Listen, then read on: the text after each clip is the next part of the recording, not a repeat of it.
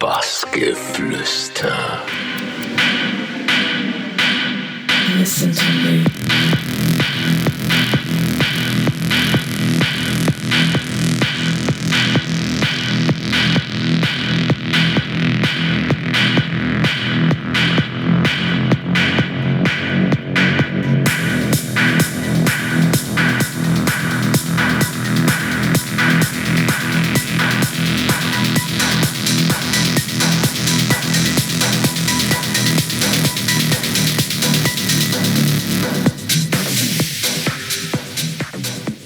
Alle zusammen, ich bin Lilly Palmer, hier direkt aus Nordwijk und ihr könnt jetzt meinen Podcast und mein Interview auf Bassgeflüster hören.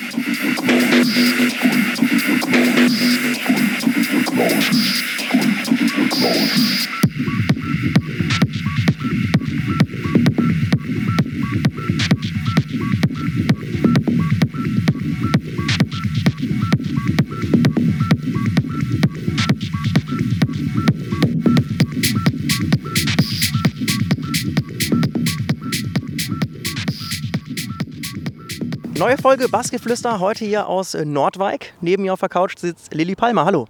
Hi, freut mich. Ja, uns auch auf jeden Fall. Kommen wir zur ersten Frage. Wir haben, als wir deinen Namen gegoogelt haben, kommt auch öfter mal die Lilly Palmer. Das ist eine schweizerische Schauspielerin. Hat das, ja, hat das irgendwas mit dir zu tun? Magst du diese Persönlichkeit oder wie kam das? Ja, das stimmt. Das hat tatsächlich was mit meinem Namen zu tun. Ja, jeder Künstler muss sich ja am Anfang äh, lange überlegen, was für einen Künstlernamen nimmt man denn jetzt. Und das ist manchmal ein schwieriger Prozess. Und auch für uns, für mich und mein Manager damals, äh, wir haben uns lange Gedanken darüber gemacht. Und äh, mir hat der Name Lilly als Vorname schon gefallen. Und ich wollte aber immer einen Künstlernamen, der zweiteilig ist, weil ich das einfach vom Klang her besser mag. Und ja, mein Manager war äh, immer Fan von Lilly Palmer und hat sich irgendwie so auch manchmal bei mir an sie erinnert und hat mir das dann vorgeschlagen, Lilly Palmer. Und ich fand äh, irgendwie den äh, Namensklang super. Und dann haben wir uns darauf geeinigt und ich bin immer noch total happy damit. So, jetzt sitzen wir ja gerade in Holland. Und ähm, was viele gar nicht wissen, du bist in Nürnberg geboren, bist dann mit 20 nach Berlin gegangen, warst dann noch ein paar Jahre in Zürich in der Schweiz und jetzt, wie gesagt, in Nordwijk in den Niederlanden. Warum bist du so oft umgezogen? Kann man sagen, dass du da vielleicht auch schon immer dieses äh, Reisegehen und äh, nicht an einem Ort bleiben schon so verinnerlicht hast, was man ja als, als DJ auch natürlich auch immer hat? Ja, also das stimmt. Seit äh, eigentlich meinem Abitur bin ich nie lange an einem Ort geblieben und äh, das hat zwei Gründe. Einerseits, weil ich nach der Schule nicht so direkt ähm, ja, ins Studium reingehen wollte, weil ich einfach nicht wusste, was mache ich mit meinem Leben und wollte so ein bisschen ausprobieren, was gefällt mir. Und äh, dann kommt man halt schnell von einer Stadt in die andere. Und da, der andere Grund ist tatsächlich ähm, die Partnerwahl, also mein, mein äh, Ex-Partner war äh, Schweizer, der aber in Berlin gelebt hatte. Und äh, in Berlin habe ich ihn kennengelernt und dann sind wir danach in die Schweiz gezogen, weil er aus äh, persönlichen Gründen eigentlich nach Hause wollte. Und das war für mich dann eigentlich immer so total ähm, willkommen, in ein neues Land zu gehen. Und jetzt ist ja auch wieder so ein neuer Partner und deswegen bin ich jetzt hier in Holland gelandet und ähm, bin super happy. Gleichzeitig ist es für mich aber auch mittlerweile sehr wichtig, dass ich so ein festes Zuhause habe. Also ich würde jetzt nicht mehr alle drei Monate irgendwo anders wohnen wollen. Ähm, das wäre viel zu anstrengend und äh, mit, mit dem Beruf, wo man ja sowieso am Wochenende so viel Halligalli hat, da braucht man schon so den einen Ort, wo man zurückkommt und so bin ich eigentlich total befriedigt. Also diese Abenteuerlust habe ich jetzt durch DJing, aber ähm, habe ein geordnetes Zuhause. Ja, und äh, was die Hörer natürlich nicht sehen können, wir gucken hier gerade aufs Meer.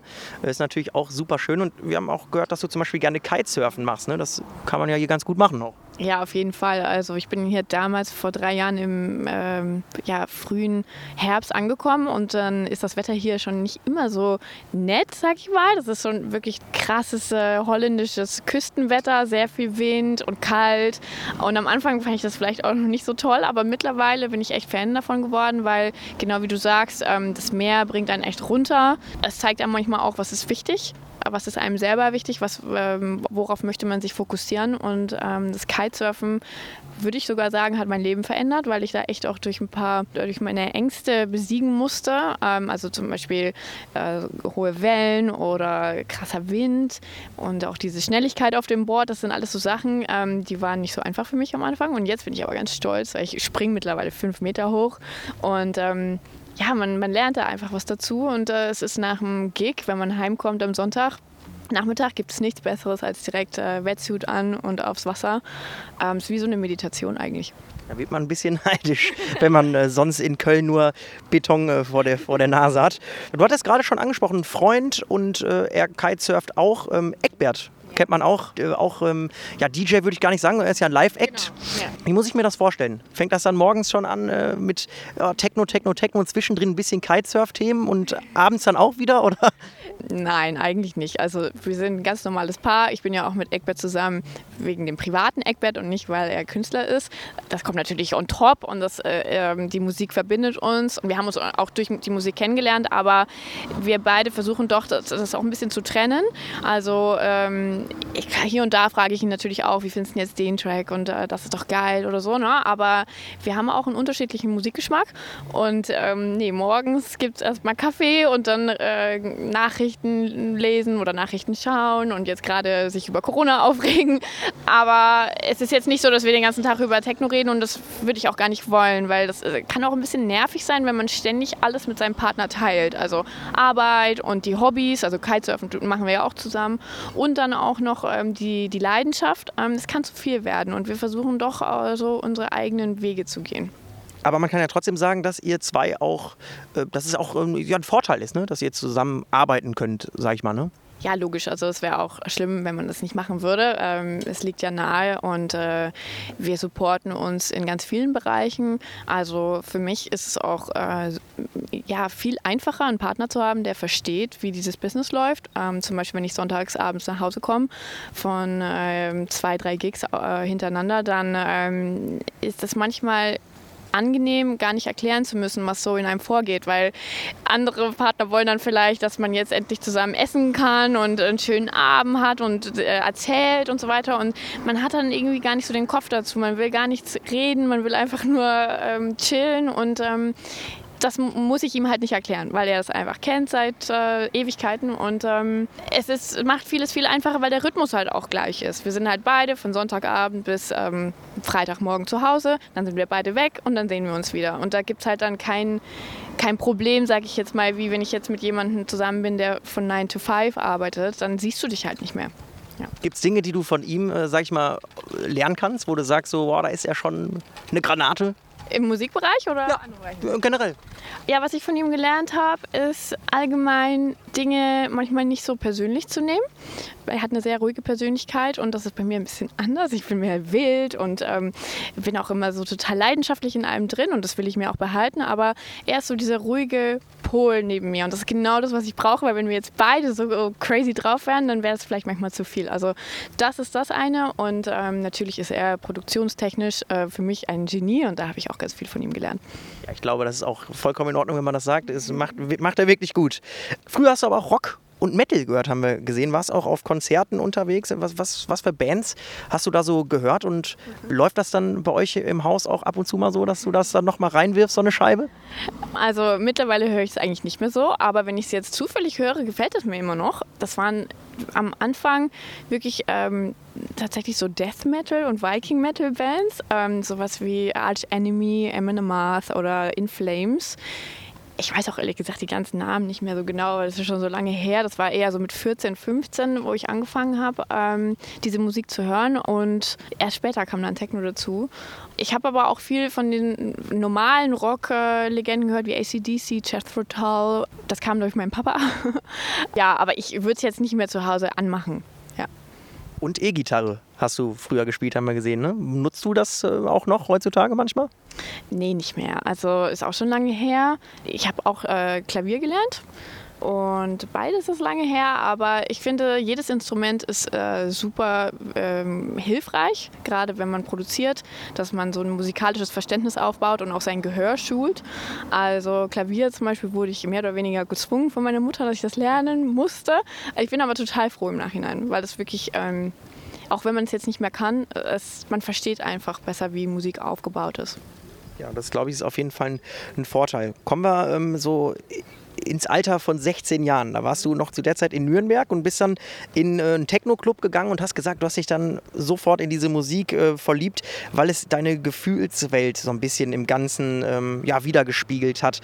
Was meinst du damit? Und äh, kannst du dich noch erinnern, wie das damals so war, als du da reingekommen bist? Das hat dich so richtig gecatcht dann einfach? Ja, eigentlich ist es interessant, weil es eben vorher Death Metal war oder diese ganze Metal-Geschichte, die emotionstechnisch ganz anders ist als Techno. Also für mich als äh, junge Pubertierende war, da waren halt viele negative Emotionen. Ähm, also viel Wut und viel Trauer, die für mich, glaube ich, in der Metal-Musik diese, der, da wurde das ausgelebt. Das heißt jetzt nicht, dass man die ganze Zeit traurig war, aber diese Musik ist ja sehr negativ aufgeladen. Und dann ähm, auf einmal kam Techno dazu und das war für mich dann eine ganz andere e- Emotion, nämlich eigentlich Freiheit, aber positiv. Und das hat mir irgendwie viel besser gefallen ähm, und da bin ich dabei geblieben. Also ich weiß noch, dass ich das am Anfang, glaube ich, gar nicht so richtig fassen konnte, was das eigentlich mit meinem Gehirn macht, ähm, wenn man da so fünf, sechs Stunden äh, sich in Ekstase tanzt und ähm, ich glaube, ich war süchtig nach dem ersten Mal. Und das ist einfach dieses sich loslassen können und ähm, sich frei fühlen und das auch mit anderen Menschen zu teilen. Wobei man, finde ich, gar nicht äh, beim Techno die ganze Zeit so verbunden ist. Man tanzt ja nicht miteinander, sondern alleine. Und das war auch was, was mir immer wichtig war. Ich wollte gar nicht sprechen. Ähm, ich, ich bin eigentlich immer für mich alleine gewesen und das war wie so eine Meditation auch. Ja. ja man kommt in so einen Trance-Zustand, ne? Ja.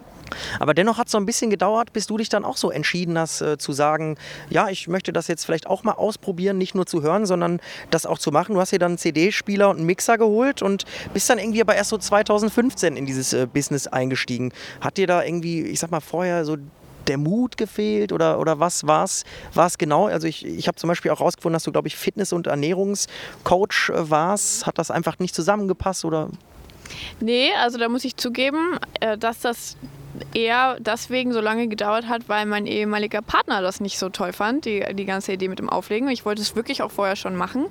Ähm, Im Nachhinein bereue ich das auch ein bisschen, dass ich mich da ja, so hat beeinflussen lassen, weil das sollte man ja eigentlich, finde ich, gar nicht, wenn ähm, nur weil der Partner sowas nicht mag, mag äh, da irgendwie Angst hat vor was auch immer, finde ich, sollte man trotzdem seinem, seinem Traum folgen. Aber ja, für mich war das damals irgendwie nicht so einfach, weil jede Sache, die ich in meinem Leben mache, ist bei mir echt so mehr als 100 Prozent. Also entweder mache ich es ganz oder gar nicht. Und für mich war das so schwierig zu sagen, okay, ich kaufe mir das jetzt, mache das zu Hause und übe das, wenn du da jeden Tag jemanden neben dir hast, der das blöd findet. Und ähm, deswegen habe ich es nicht gemacht.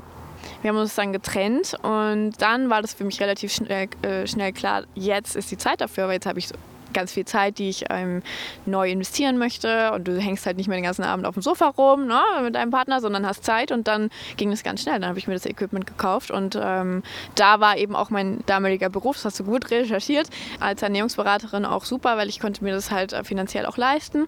Und dann habe ich angefangen und äh, dann ging es eigentlich ganz schnell. Aber ist äh, dieses Ernährungsfitness, ja, diese Branche auch immer noch Teil so deines Lebens äh, hin und wieder? Auf jeden Fall, weil wie gesagt, wenn ich was mache, dann mache ich das auch richtig äh, und nur weil ich wirklich auch 100% dahinter stehe. Und für mich ist immer noch total äh, wichtig und auch interessant, sich äh, gesund zu ernähren und sich viel zu bewegen.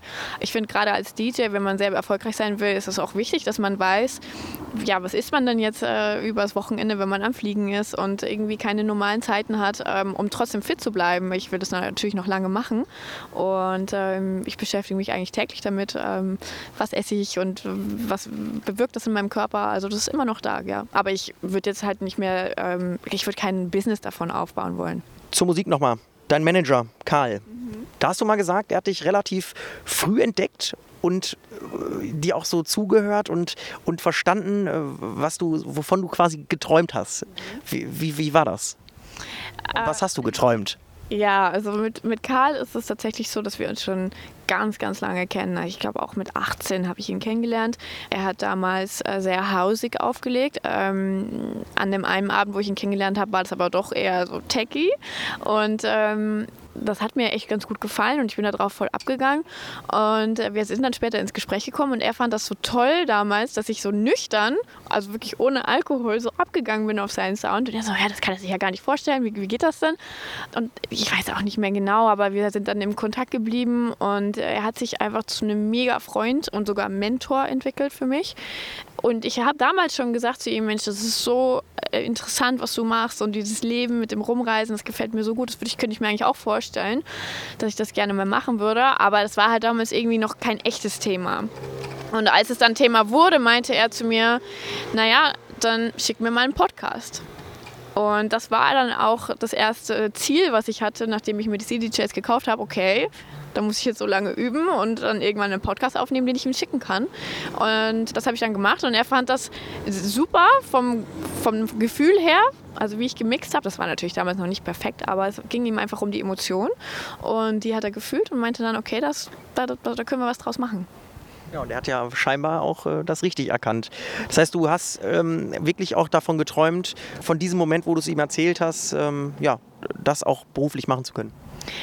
Ja, am Anfang war ich doch auch verunsichert, wie, wie, äh, wie, wie fängt man damit an und äh, wo, wo kann das hingehen. Aber klar, ich habe es vielleicht noch nicht so laut gesagt, ich will mega DJ-Star werden, aber ähm, ich habe mir das schon gewünscht und ich glaube, er, er kennt mich halt. Ne? Wie gesagt, wenn ich was mache, dann richtig. Und für mich war das dann schnell klar, okay, das läuft so gut, dass ich meinen anderen Job nicht mehr machen kann. Und ich glaube, ich musste ihm dann auch gar nicht sagen, ja, ich will jetzt so rund so erfolgreich werden, sondern es war einfach klar, wenn ich das mache, dann richtig. Und ähm, deswegen habe ich mich dann auch entschieden, wo ich äh, als ich hier nach Holland gezogen bin, dass ich den anderen Job aufgebe und mich wirklich 100% darauf konzentriere. Ja, kommen wir von Karl zu Oliver. Oliver Huntemann ist auch so ein, so ein, ja, ein Jugendheld, kann man sagen, hast du mal gesagt. Dann war 2019, also letztes Jahr, hattest du mit ihm einen Gig und du hast dir auch super viel vorgenommen, hast du gesagt. Und äh, es hat ja auch ganz gut geklappt. Erzähl mal, was, was hattest du dir vorgenommen? Wie ist das Ganze dann abgelaufen? Ja, das stimmt. Das war letztes Jahr, ich glaube im Mai, Juni. Ähm, da hatte ich die Chance, vor ihm zu spielen in einem super coolen Club in Hamburg, der heißt Südpol. Mittlerweile einer meiner Lieblingsclubs in Deutschland. Und ähm, ja, da habe ich vor ihm gespielt gespielt. Es war letztes Jahr auch noch ein bisschen softer von der Musik her. Also ich habe mich doch relativ schnell weiterentwickelt. War auch echt aufgeregt, vor ihm zu spielen, weil man möchte natürlich so jemanden die Energie nicht wegnehmen, aber will ja gleichzeitig auch zeigen, was man kann. Das finde ich immer echt eine große Challenge, aber anscheinend hat es ihm gefallen und dann ja, habe ich es geschafft, dass ich nicht nur äh, auf seinem Label Sensu Sounds äh, gesigned wurde, sondern er hat mich auch für seine Booking-Agentur, die er zusammen mit Surat führt, ähm, aufgenommen hat. Und das hat wirklich meine Karriere nochmal auf ein anderes Level gehoben. Und seitdem läuft es echt ganz gut. Und dann warst du auch noch in Madrid bei einer anderen äh, DJ, Indira Paganotto. Was genau habt ihr da gemacht? Es ist ganz oft viel immer äh, dieser Begriff, ja, dass da irgendwas Geheimes im Busch ist. Kannst du schon was sagen? Ja, also Indira habe ich kennengelernt ähm, jetzt während der Quarantäne. Ich kannte sie vorher noch gar nicht. Ähm, sie ist mir aber aufgefallen, weil sie auch vom Ausdruck her und von der Musik her, die sie macht ähm, und auch von ihrer Liebe zur Natur mir sehr ähnlich ist. Und ich fand sie äh, direkt sympathisch. Manchmal hat man das ja so, dass man sich denkt, hey, der Mensch, ähm, den finde ich interessant. Und dann haben wir angefangen zu schreiben und es ging eigentlich die ganze Zeit irgendwie um Tiere, um Pferde ähm, und dann später auch um die Musik. Und ähm, ich habe dann mehr äh, angeschaut, was sie macht und habe ihr vorgeschlagen, dass wir vielleicht ähm, zusammen was produzieren könnten. Also wirklich eine Kollaborations-EP zu machen dass wir beide zusammen an zwei Tracks arbeiten, also kein Remix, sondern wirklich zwei Tracks zusammen äh, produzieren. Und das haben wir dann gemacht. Und gleichzeitig waren natürlich jetzt die Livestreams die ganze Zeit so ein großes Thema, weil das ja irgendwie für uns DJs ein, die einzige Möglichkeit war, um mit den Fans in Kontakt zu bleiben. Und ähm, ich dachte mir dann, hey, wie wäre das denn, wenn zwei DJs, ich hasse ja das Wort DJ, wenn äh, zwei weibliche DJs äh, ein Livestream back-to-back äh, miteinander machen, habe ihr die, ähm, die Idee vorgeschlagen. Und sie meinte auch sofort, ja, mega, müssen wir unbedingt machen. Und dann ging es halt um die Location. Weil für mich ist es so, ich finde das halt jetzt nicht ganz so prickelnd, wenn man irgendwie zehnmal aus seinem Wohnzimmer rausstreamt ohne da irgendjemanden beleidigen. Das ist auch sehr innovativ, weil es gibt es ja nirgendwo anders. Ne? Ich meine, es ging natürlich auch lange nicht anders. Ne? Das ist ja mit der Corona-Situation war das so schwierig, aber ich äh, wollte halt immer was ganz Besonderes haben und ähm, ich habe ja hier den Rooftop-Stream gemacht, dann auf einem Boot. Und wenn ich halt auch sowas mache, dann besonders. Und dann habe ich halt lange mit ihr überlegt. Und sie hat echt super Kontakte in Spanien. Wir, wir hatten, glaube ich, echt zehn verschiedene Locations, die wir, wo wir gedacht haben, okay, das ist cool, das ist nicht cool.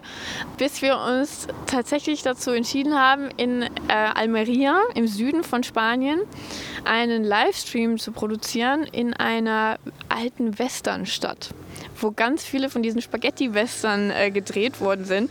Und ich habe das am Anfang gar nicht geglaubt. So, ja, ja, da kommt, das geht doch eh nicht, das machen die sowieso nicht mit Corona und so weiter. Aber es hat wirklich geklappt.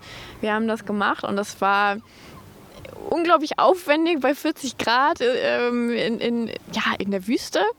Ich habe auch immer gedacht, das Equipment äh, hält das lange nicht aus, aber es hat alles geklappt und das wird jetzt bald ausgestrahlt und das ist unser Secret Project und da freuen wir uns schon drauf. Wir haben uns selber nicht verkleidet, aber wir haben dann doch auch ein paar Darsteller mit in dem Stream, die durchs Bild laufen und ähm, das müsst ihr euch dann angucken. Vielleicht sind die ja auch in Kostümen, aber wir selber sind ähm, schön in Techno Black, all in Black ich glaube, dass Bilder eh schöner sind als Worte in dem Fall. Das, das gucken wir uns auf jeden Fall an. Kommen wir nochmal musiktechnisch auf was zurück. Du hast mal gesagt, dass du drei Labels hast, auf denen du dir Releases wünschen würdest. Ich vermute, das eine ist bestimmt Senso Sounds, was du auch schon erreicht hast. Was, was sind denn so die zwei anderen Labels, wo du sagst, also das, da, da, da, muss ich schon mal drauf? Genau, also das erste war ja Senso. Das ähm, war dieser Meilenstein, den ich erreichen wollte und was ja dann auch letztes Jahr geklappt hat. Das zweite Label hat auch mittlerweile geklappt. Das war Octopus Recordings, weil ich einfach einfach ähm, so viele Tracks von Octopus gespielt hatte, dass ich echt ein großer Fan von dem Label geworden bin. Ich finde, die machen auch echt einen super Job. Social Media mäßig, Marketing, also bin ich echt Fan von. Das hat ja auch geklappt im Frühjahr mit äh, Slaves to Technology. Und ja, es gibt halt noch so ein Label. Ähm, da kann ich jetzt aber leider wieder nichts drüber sagen, äh, weil es noch nicht ganz klar ist, äh, wann, wie, wo genau. Ähm, aber da hoffe ich, dass ich euch bald auch News zu geben kann. Also könnte sein, dass das dritte Label auch noch abgehakt wird. Ich bin sehr zuversichtlich, ja. Dann drücken wir die Daumen und äh, leiten das Interview jetzt nochmal ganz zum Schluss so in die, in die Zukunft. Was, äh, auf was können wir uns denn sonst so noch freuen? Also du machst weiter Musik, Livestream haben wir gerade schon gehört. Ja, und Livestreams, denke ich, werden ja, leider in Anführungsstrichen auch noch weiterhin Thema sein, weil es sieht ja gerade nicht so aus, als ob wir unser normales, äh, unser normales Gig-Leben zurückbekommen in ähm, Kürze. Deswegen, ja, was, man muss ja mit seinen Fans irgendwie in Kontakt bleiben und äh, da werde ich bestimmt auch noch mehrere Sachen machen. Dann kommen auch noch ähm, zwei Remixe. Einer kommt auf Off-Recordings äh, und dann auch noch ein Remix für Simina Gregorio. Da freue ich mich auch schon drauf. Ähm, ich glaube, dann ist das ja auch schon wieder vorbei. Und leider kann ich natürlich natürlich jetzt für nächstes Jahr noch gar nichts sagen, weil wir ja alle in dieser blöden Situation sind. Aber ich bin mir sicher, mir fallen noch ein paar verrückte Ideen ein. Ja, drücken wir die Daumen, hoffen, dass das nächste Jahr dann vielleicht besser aussieht als dieses Jahr. Und äh, ja, bedanken uns, dass du dir die Zeit genommen hast für das Interview. Und ja, weiterhin alles Gute. Dankeschön, euch auch. Bassgeflüster.